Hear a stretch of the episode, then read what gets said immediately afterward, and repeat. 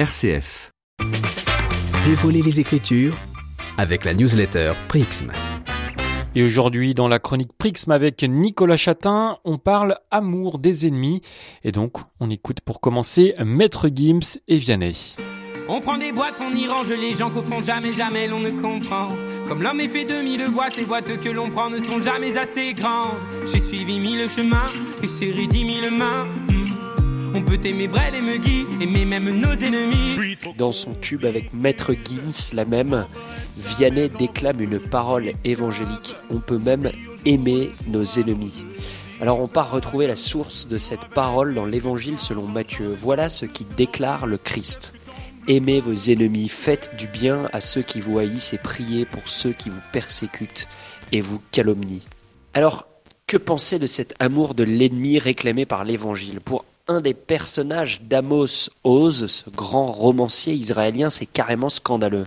Voilà ce qu'il déclare dans Une panthère dans la cave, un des grands romans d'Amos Oz. Aimer son ennemi, c'est pire que transmettre des informations, pire que trahir ses frères, pire que dénoncer, pire que lui vendre des armes, pire encore que devenir transfuge.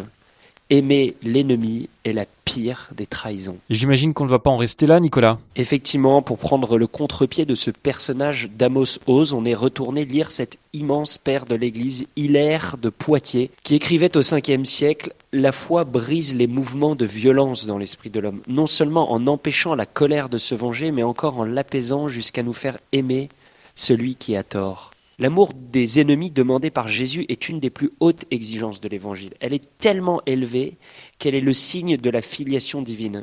Celui qui parvient à cet amour de l'ennemi est fils de Dieu.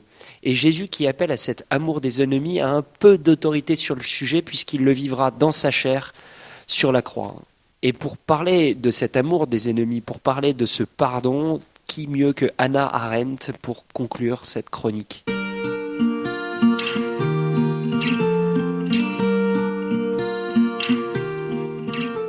Voilà ce qu'elle dit. Par opposition à la vengeance, qui est la réaction naturelle, réaction à laquelle on peut s'attendre et que l'on peut même calculer en raison de l'irréversibilité du processus de l'action, on ne peut jamais prévoir l'acte de pardonner. C'est la seule réaction qui agisse de manière inattendue et conserve ainsi, tout en étant une réaction, quelque chose du caractère original de l'action.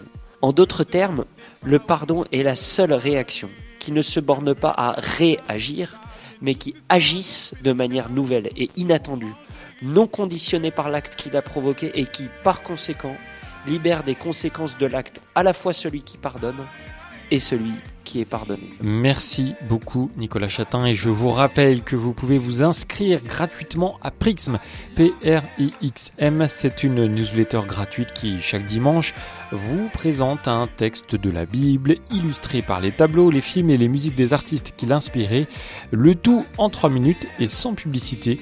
Et pour terminer, on écoute la même Sini Vianney et Maître Gims. On prend des boîtes, on y range les gens qu'au fond jamais, jamais l'on ne comprend.